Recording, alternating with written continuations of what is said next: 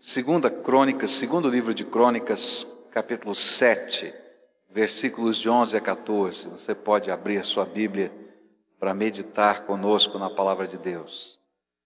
A Bíblia nos diz assim: Quando Salomão acabou de construir o templo do Senhor e o palácio real, executando bem tudo o que pretendia realizar no templo do Senhor e em seu próprio palácio, o Senhor lhe apareceu de noite e disse: Ouvi sua oração e escolhi este lugar para mim como um templo para sacrifícios.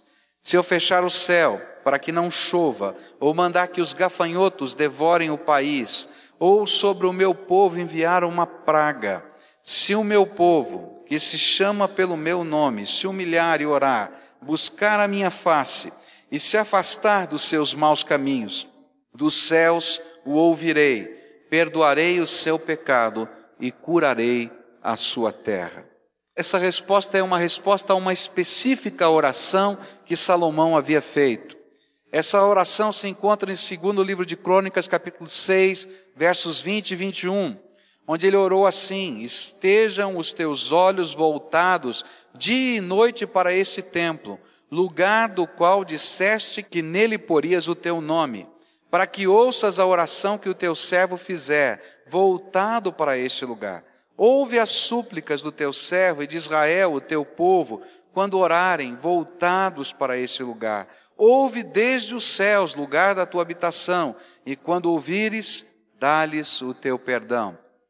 Salomão terminou a construção do templo, a nuvem de Deus, da glória de Deus, desceu sobre aquele lugar, como que dizendo: Eu aceitei a dedicação desse lugar e o povo pôde ver.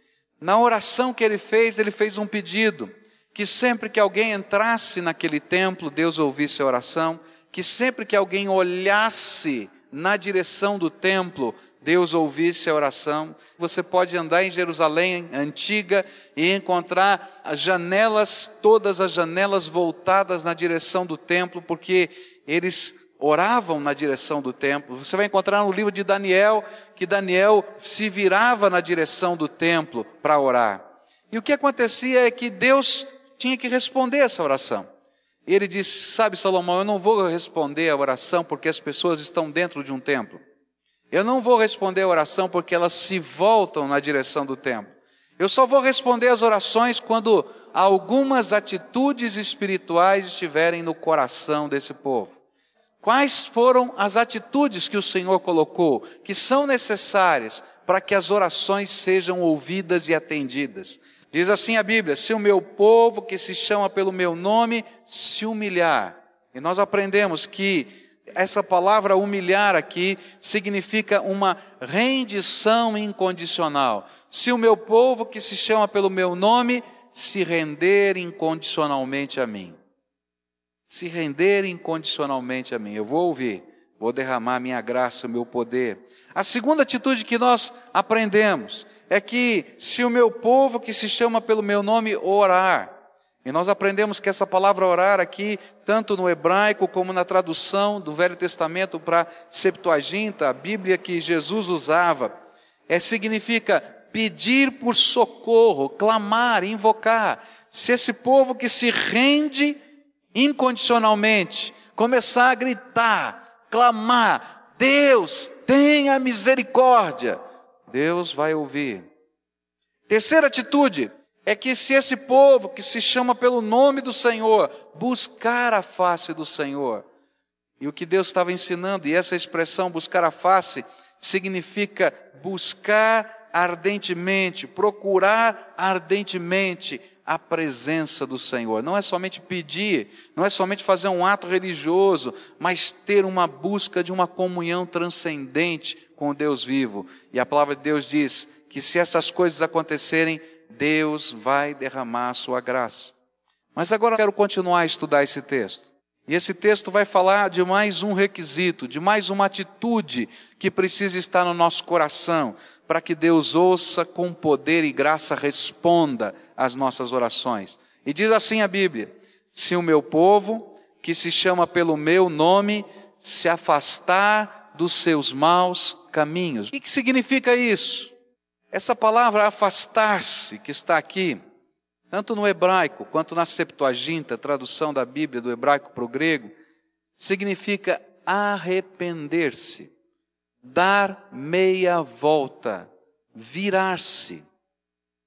Na Septuaginta, a palavra colocada lá é um pouco mais forte. É uma palavra de onde vem a nossa palavra portuguesa apostatar. Ela significa rejeitar as crenças, ideias ou fé que nos conduziram ao caminho mal ou o caminho do mal. É afastar-se para longe da convicção que engana e daquela convicção que nos desencaminha dos propósitos de Deus. O que está em foco aqui não é somente uma mudança de conduta, mas acima de tudo, uma mudança de mente e uma mudança de valores. Ele está dizendo: olha, você quer que a bênção venha sobre a tua vida? Você quer que eu abra as janelas do céu e derrame do poder? Primeiro, faça uma rendição incondicional. Se coloca debaixo da potente mão de Deus e Ele vai exaltar, Ele vai derramar graça. Continua na presença de Deus e clama. Pode clamar por misericórdia, pode pedir qualquer coisa, pode colocar todas as coisas que talvez pareçam, quem sabe aos seus olhos, sem importância, mas que de fato são importantes. Pode colocar diante de Deus, que Deus se importa. É isso que ele está dizendo.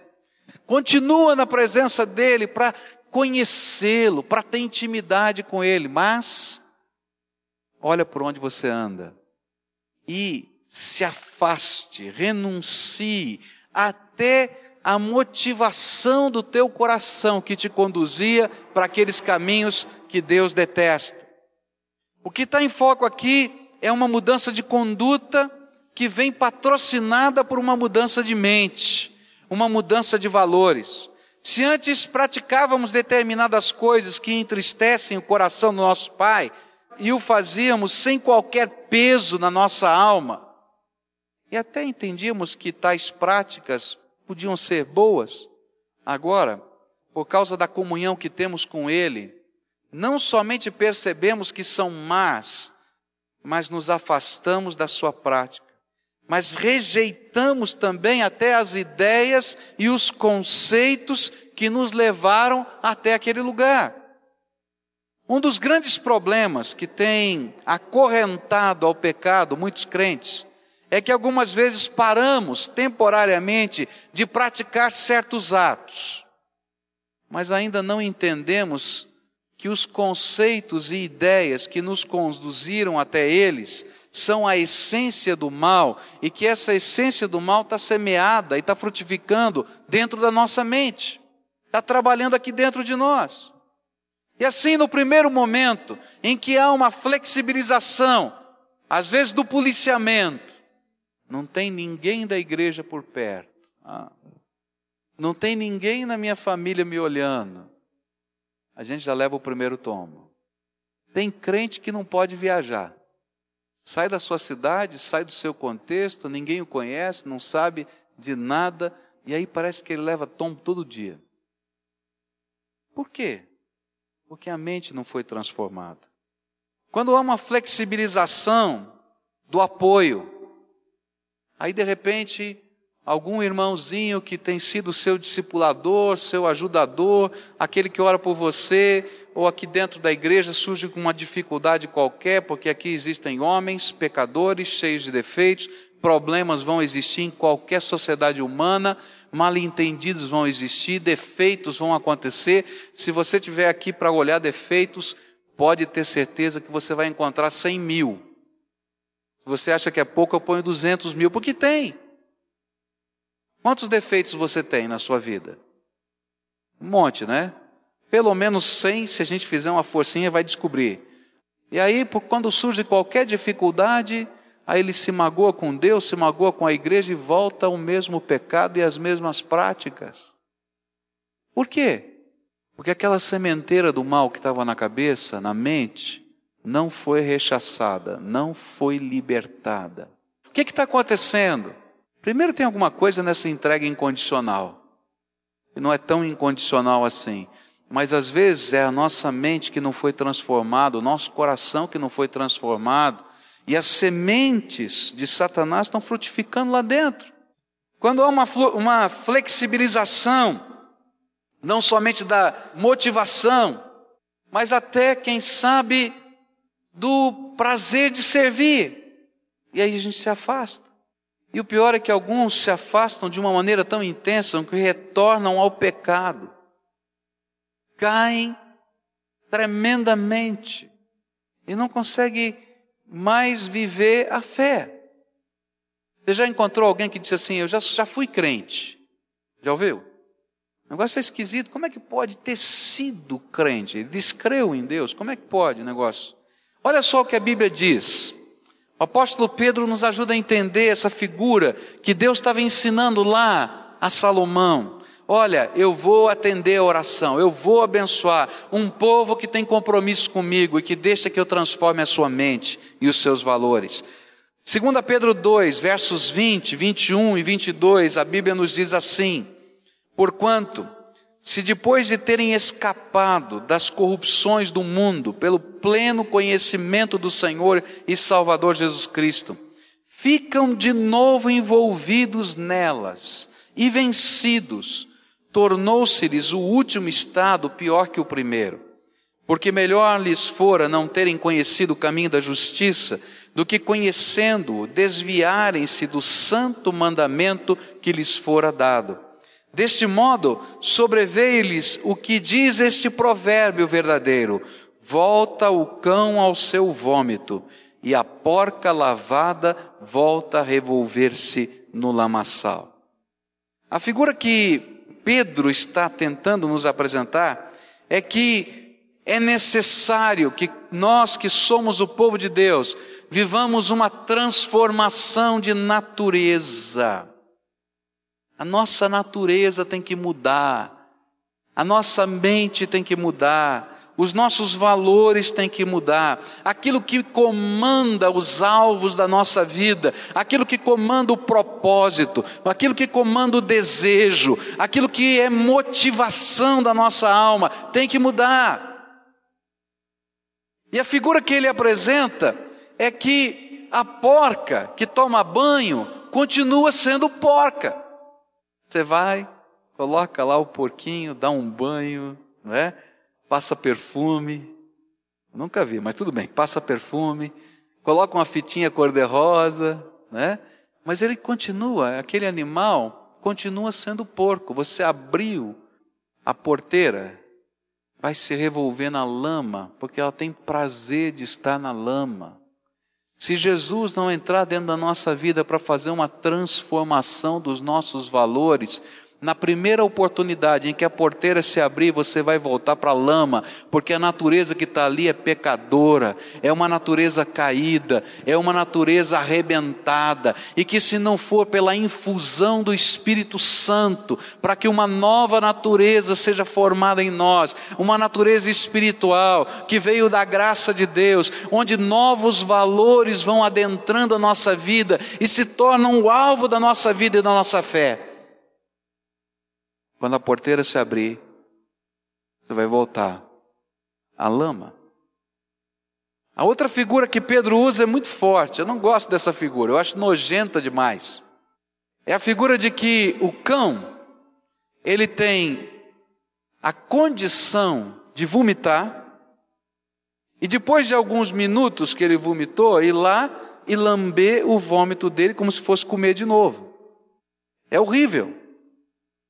Eu não gosto, mas está na Bíblia.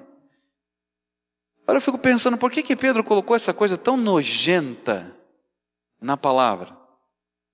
Ele está dizendo assim: olha, se você experimentou as coisas grandiosas de Deus na tua vida, se você experimentou o poder de Deus na tua vida, se você tem experimentado a graça do Espírito Santo, se um dia o céu se abriu para você, olha, quando Deus olha para você, ele não entende o que está acontecendo com você. Ele acha que você é parecido com aquele cachorro que, apesar de ter experimentado as coisas tão tremendas, volta para sua sujeira.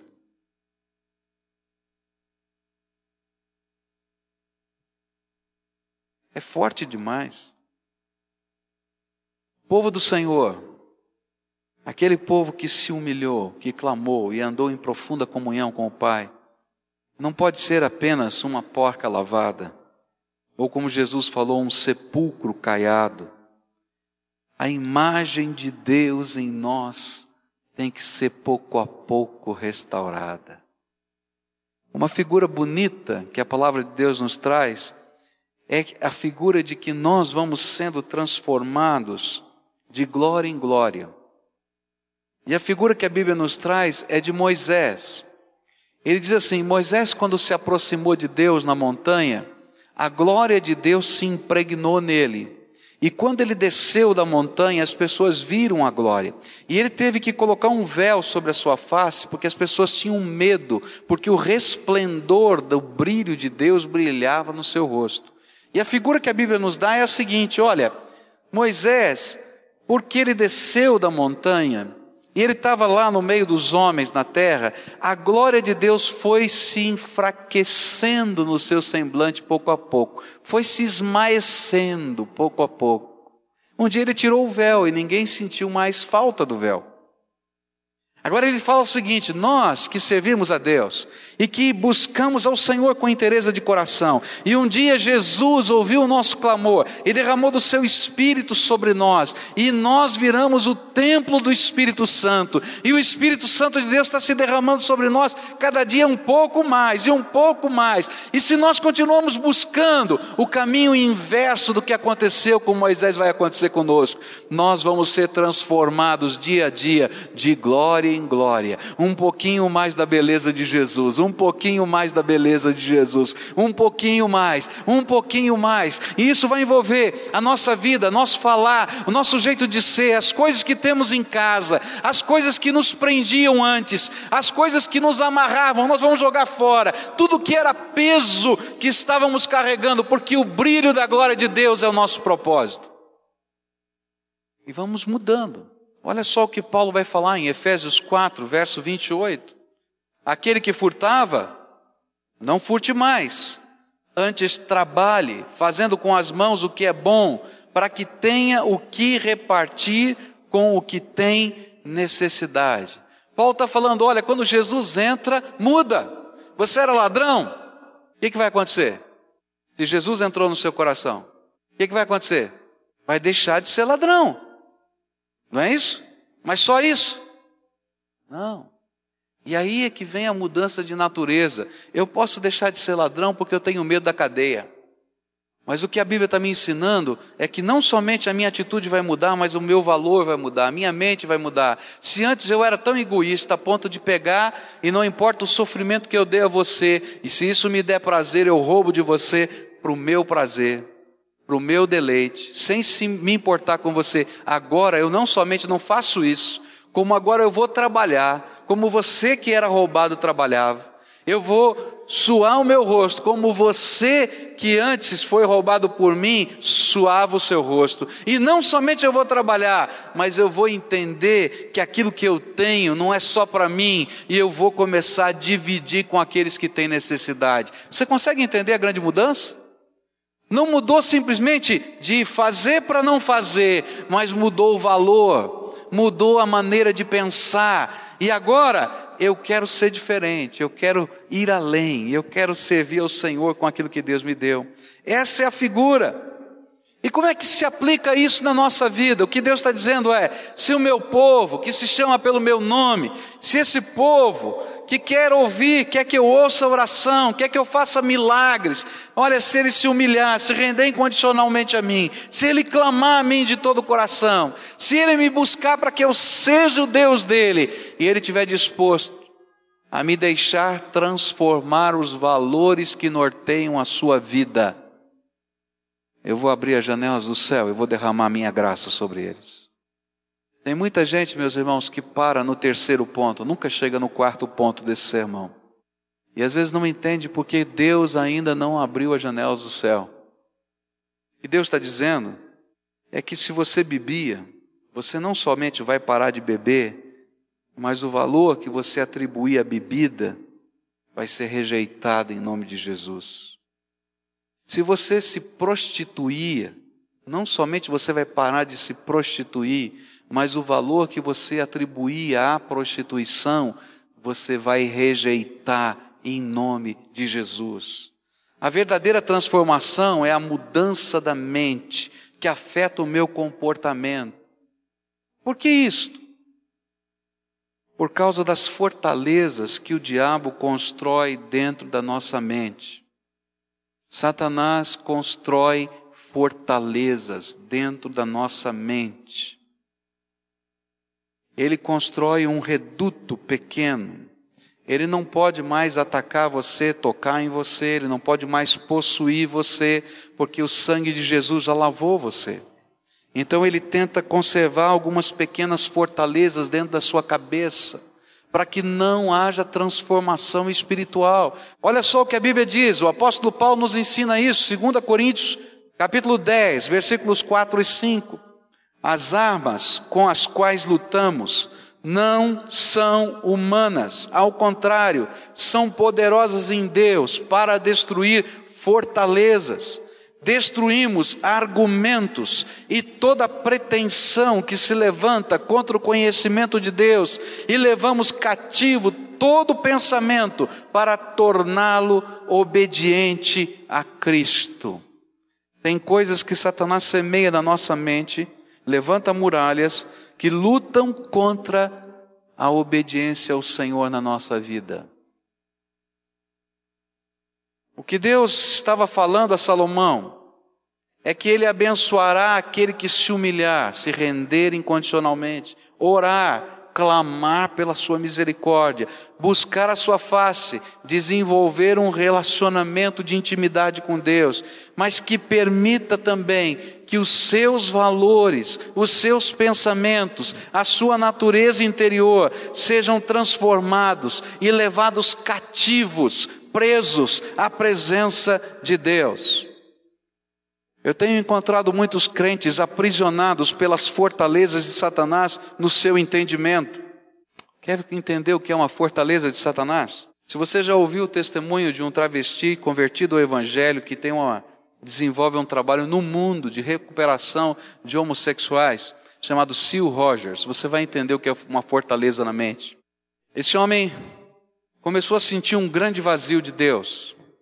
Ele começou com a sua vida, com o seu homossexualismo assumido, a sentir falta de Deus. E ele começou a procurar a Deus. E ele descobriu uma igreja, uma igreja que entendia que homossexualismo é um terceiro sexo e não é pecado. E ele começou a frequentar. E ele foi lá, ele foi discipulado, ensinaram a Bíblia a ele, mas Cada dia ele sentia que havia um vazio no seu coração e que toda aquela religiosidade que ele expressava dentro daquele templo não preenchia sua alma. E ele começou a frequentar uma outra igreja, mas incógnito, sem que ninguém soubesse quem ele era. E ele começou a ouvir a palavra de Deus. E aquela palavra começou a tocar o coração dele. E um dia ele está no banheiro, tomando banho.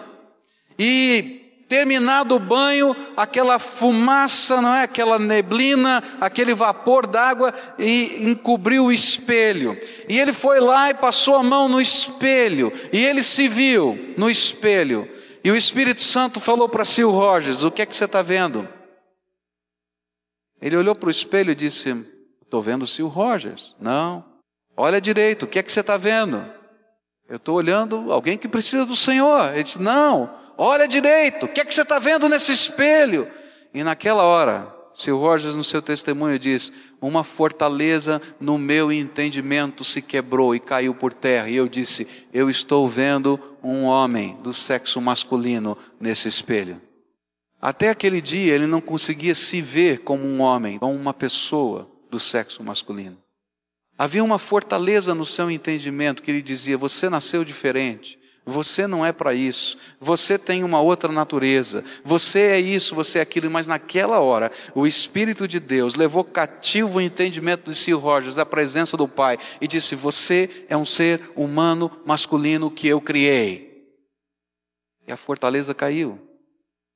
Hoje esse homem é casado, tem filhos, anda pelo mundo pregando a palavra de Deus, já esteve várias vezes aqui no Brasil, e é tremendo o que Deus tem feito através desse homem, porque as fortalezas do entendimento foram resgatadas em nome de Jesus. Tem muitos crentes vivendo uma vida desgraçada. Essa palavra é horrível, não é? Mas é isso mesmo, vida de desgraça, porque existem tremendas fortalezas de Satanás aprisionando o seu entendimento fortalezas dentro do nosso entendimento, nós temos que depô-las aos pés do Senhor. E nós temos que rejeitar tudo aquilo, toda filosofia, todo pensamento, toda postura que um dia nos afastou da presença de Deus. Isso eu não quero mais na minha vida. E é disso que a Bíblia está falando. Você quer ver o poder de Deus vindo sobre a sua vida? Então você precisa ser aquele povo que se humilha diante de Deus. Uma rendição incondicional.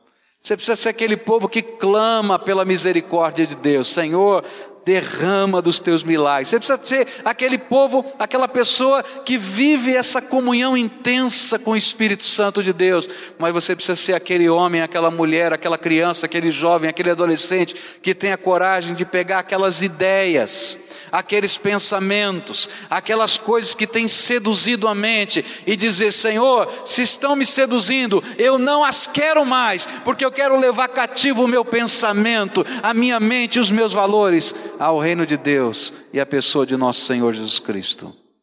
Tem muitos casais vivendo uma vida horrível diante do Senhor, porque a maneira de se inflamarem sexualmente é ir lá na locadora e alugar uma fita pornográfica para dar um calor novo na relação sexual.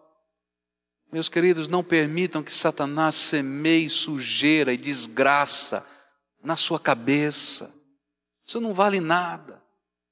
Tem muita gente que já viveu tantas tragédias na vida por causa da bebida, Abre lá o armário, joga fora em nome de Jesus. Isso não presta, não é para você. Tem tantas coisas que já amarraram tanta gente, e tem que chegar um momento que a gente tem que ter a coragem de dizer: chega. A minha vida por completo pertence ao Senhor, os meus valores pertencem ao Senhor. Tem muito crente que está buscando simplesmente ser rico. Olha, meu querido, Deus vai ter que quebrar suas pernas, vai ter que arrebentar você, porque se o teu Deus é dinheiro, você vai ver que ele é papel e ele se queima e o vento leva. Então Deus vai ter que te mostrar. Agora, se Deus é o Senhor da tua vida, Ele pode derramar graça e bênção, porque nada vai seduzir você. O que a palavra de Deus está ensinando é que se você quer ver o poder de Deus fluindo, tem que haver uma rejeição, uma apostasia destas coisas que nos conduziam ao caminho do maligno que é que tem te conduzido ao caminho do maligno? Eu estou usando essa expressão para que você entenda: o caminho mal não é outro do que o caminho do diabo. Não é outro, é o caminho do diabo. Então, o que é que está na tua cabeça? O que é que está no teu entendimento? Quais são os valores? O que é que está na tua natureza? Que você tem que chegar para Jesus e dizer: Jesus, eu quero que o Espírito Santo leve cativo para o Senhor. E sabe, queridos, para alguns de nós, teremos que fazer determinados votos que outros não farão. A Bíblia nos ensina isso, que alguns vão fazer entregas que Deus não está pedindo a outras pessoas, porque estas coisas que estamos entregando, elas se tornaram fortalezas de Satanás na nossa mente, no nosso entendimento. O que é que está aí no teu coração? O que é que está acontecendo aí na tua vida? Mas olha só a benção. Se nós formos pessoas assim, a Bíblia diz que Deus vai ouvir as nossas orações. Dos céus eu o ouvirei. Que quer dizer isso? Olha só o que a Bíblia fala sobre isso. Mateus 21, verso 22 diz assim: E tudo o que pedirdes na oração, crendo, o quê? João 14, verso 13 diz assim: E tudo quanto pedirdes em meu nome, eu o farei, para que o Pai seja glorificado no Filho. Sabe o que é prazer de Deus? Sabe o que é prazer de Jesus? Sabe o que é prazer do Espírito Santo? É quando o seu povo, que se chama pelo nome de Deus, nessa atitude de vida espiritual, clama, ele responda. Sabe por quê? Cada vez que ele responde, cada vez que um milagre acontece, cada vez que uma coisa extraordinária da graça de Deus acontece no meio desse povo que está aqui, o nome de Deus é glorificado através do nome de Jesus. Sabe o que mais a Bíblia diz? João 16, verso 16. Vós não me escolhestes a mim, mas eu vos escolhi a vós, e vos designei para que vades e deis fruto, e o vosso fruto permaneça, a fim de que tudo quanto pedirdes ao Pai em meu nome, eu vou-lo conceda. Queridos, sabe o que vai acontecer quando o povo de Deus começar a viver uma vida assim? O céu vai se abrir para nós. O céu vai se abrir para nós. As portas da sala do trono serão escancaradas e Deus vai começar a derramar graça e misericórdia. É por isso que a Bíblia diz assim: santificai-vos, pois amanhã farei maravilhas no meio de vós, é a palavra do Senhor. Sabe o que mais o Senhor prometeu? E a misericórdia dele vai ser revelada. E diz assim a Bíblia: se o meu povo, que se chama pelo meu nome, se humilhar e orar e buscar a minha face, se converter dos seus maus caminhos, eu ouvirei dos céus e perdoarei os seus pecados. E quer dizer isso? Olha só o que a Bíblia diz, 1 João 1,9: Se confessarmos os nossos pecados, Ele é fiel e justo para nos perdoar os pecados e nos purificar de toda a injustiça. Sabe o que é tremendo? É que quando tem um coração quebrantado dessa maneira na presença de Deus, não importa o que tenha acontecido, o sangue de Jesus purifica. Eu me lembro de um colega meu que trabalhava na prisão lá em São Paulo, fazendo capelania.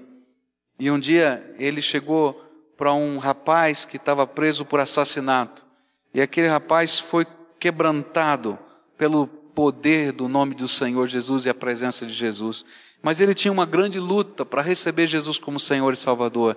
Ele dizia assim: tá bem, tá bom, tá certo, você está me falando da graça de Deus, mas o sangue que eu derramei, daquela pessoa que morreu pelas minhas mãos, eu não posso restaurar, eu não posso consertar, então para mim não tem chance. Se confessarmos os nossos pecados, Ele é fiel e justo para nos perdoar os pecados e nos purificar toda a injustiça. A coisa mais negra, a coisa mais escura, a coisa mais terrível, quando tem alguém que se coloca debaixo da potente mão de Deus e se coloca nessa condição de adorador, como nós estamos estudando, Deus derrama graça dele do céu e faz da gente alguém que faz diferença nessa terra.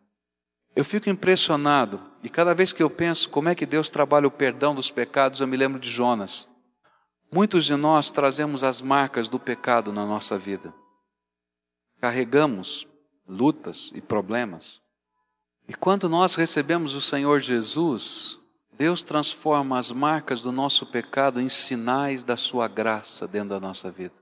Eu me impressiono com a história de Jonas. Jonas fugiu de Deus, entrou naquele barco, tentou ir para o outro lado do mundo. Veio uma grande tempestade que Deus permitiu que viesse, que Deus comandou. Os marinheiros tentaram salvar a vida de Jonas, não puderam. E Jonas disse: Me joga no mar. E ele se jogou, foram jogados no mar. E veio um grande peixe, e o grande peixe o engoliu. E ele ficou três dias e três noites dentro do ventre daquele peixe, até que ele teve a coragem de fazer uma oração de confissão e entrega. E ele foi resgatado, e ele foi transformado. E o peixe o lançou, e o peixe o lançou à beira da praia. Isso não só aconteceu com Jonas, a história e a ciência nos dizem que outras pessoas já foram engolidas por grandes peixes e sobreviveram. Mas há uma coisa que fica como marca de ser dessa experiência traumática. É que os sucos gástricos desse peixe, eles consomem a melanina, que dá pigmentação à pele. E aquelas pessoas que na história foram resgatadas, e existem relatos científicos, para o resto da vida perderam a cor da pele, ficaram aquele branco tipo leite albino, tá? E mais, os sucos gástricos do peixe fazem com que essa pessoa não tenha nunca mais para o resto da vida nenhum pelo no seu corpo, desde a cabeça até os pés. E eu posso imaginar Jonas chegando na cidade de Nínive, aquele brancão leite, sem nenhum cabelo, e dizendo: Eu sou profeta de Deus. E todo mundo olhando, esse aí é um ET. Sou profeta de Deus. Eu vim aqui dizer que vai ter 40 dias e Nínive vai ser subvertida, vai haver um julgamento de Deus. E eles perguntaram: como é que você ficou branco desse jeito? Ele teve que dizer: eu fui engolido por um peixe. Sabe, o Deus dos ninivitas era um peixe.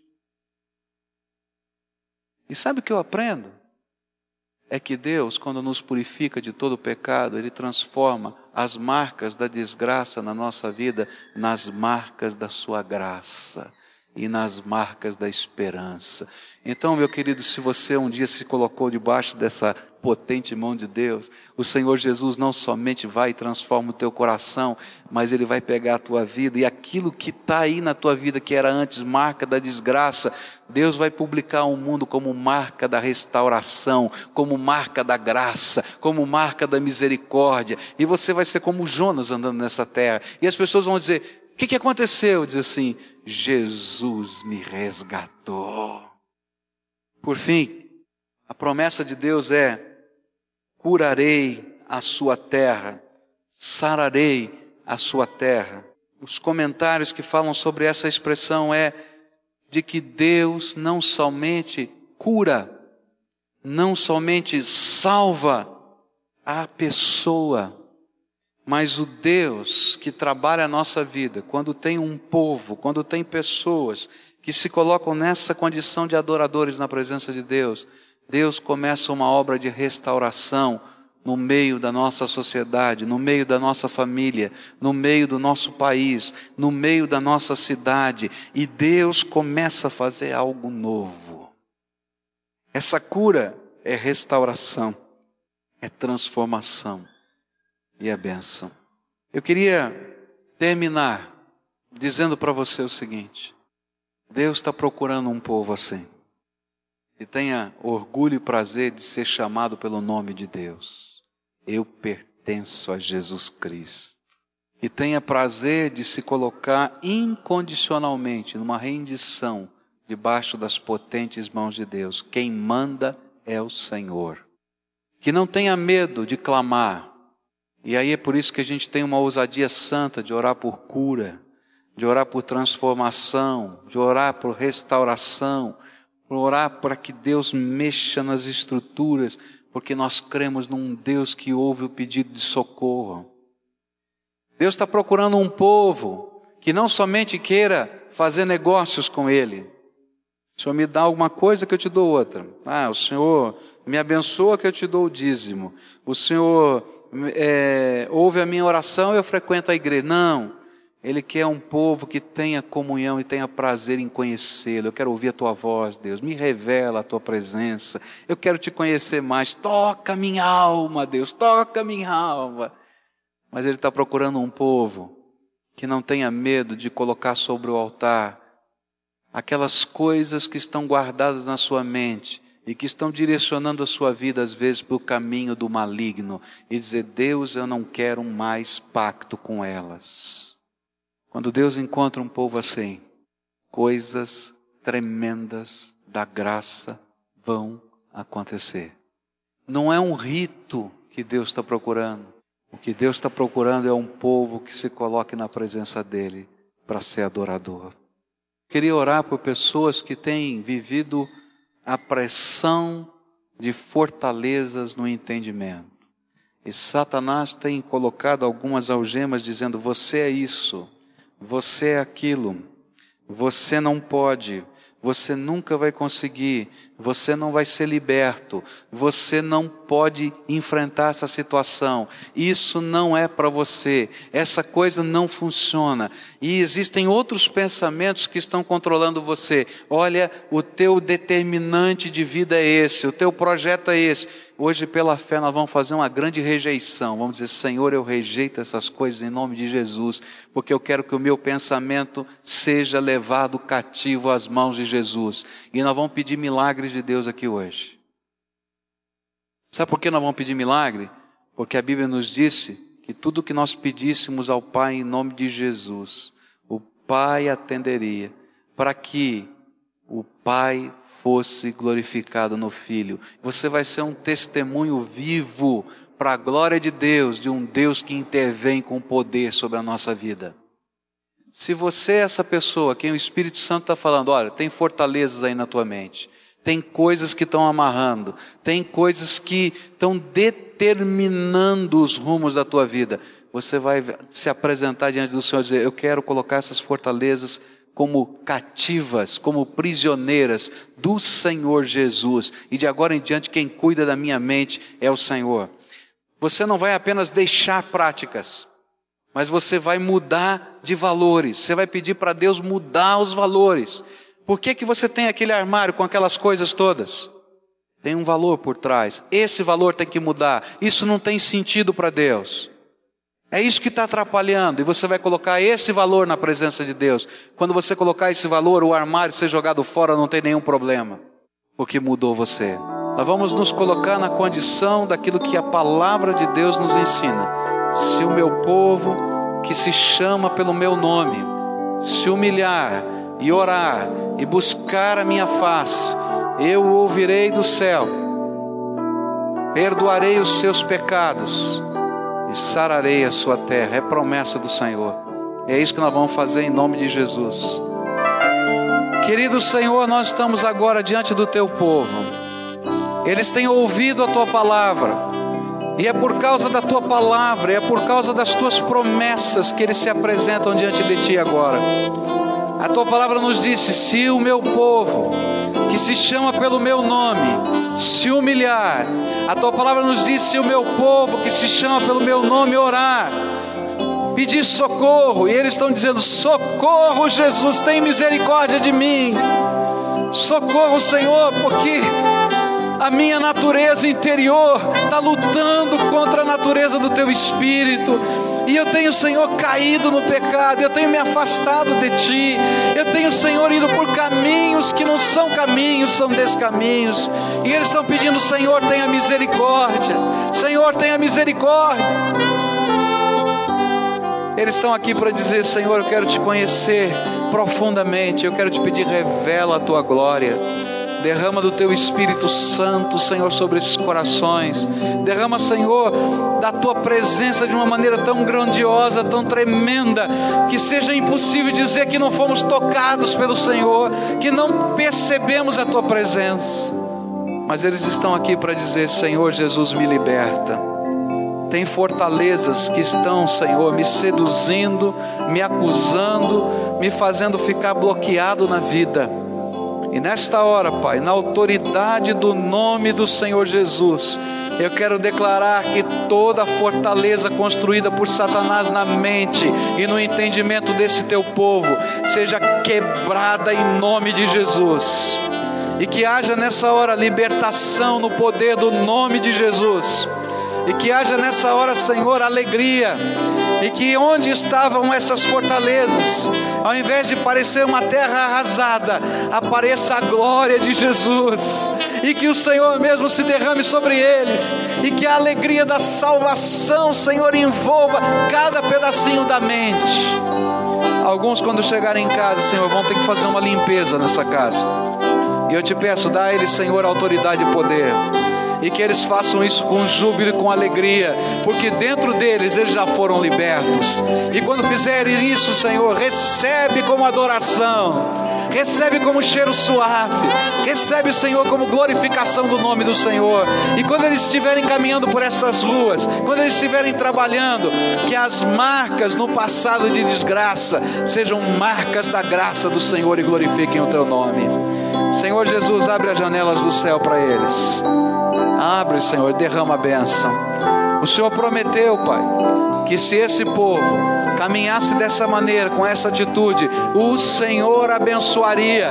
E eu quero te pedir, abençoa esse povo em nome de Jesus. Eu quero te pedir, Senhor, derrama graça sobre esse povo em nome de Jesus.